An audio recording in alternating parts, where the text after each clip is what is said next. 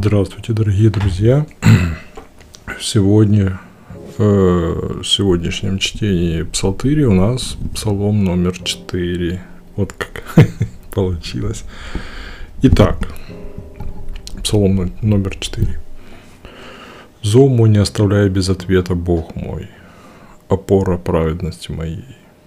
Угнетен я бывал, и ты облегчал участь мою – и ныне сжалься надо мной, и молитву мою услышь. О люди, долго ли будете бесчестить меня? Любить пустое и ложное обвинение подыскивать? Знайте же, что Господь избрал себе слугу верного.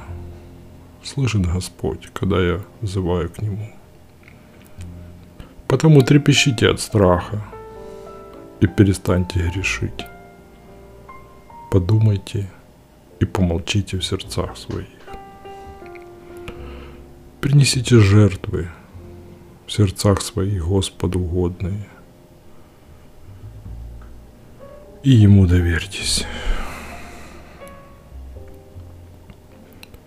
Многие говорят, кто даст нам доброе в жизни увидеть, Господи, да зарит нас свет лица Твоего – доставил ты сердцу моему радость, много большую, чем доступно тем, у кого зерно и вино молодое в изобилии, и которые живут в достатке.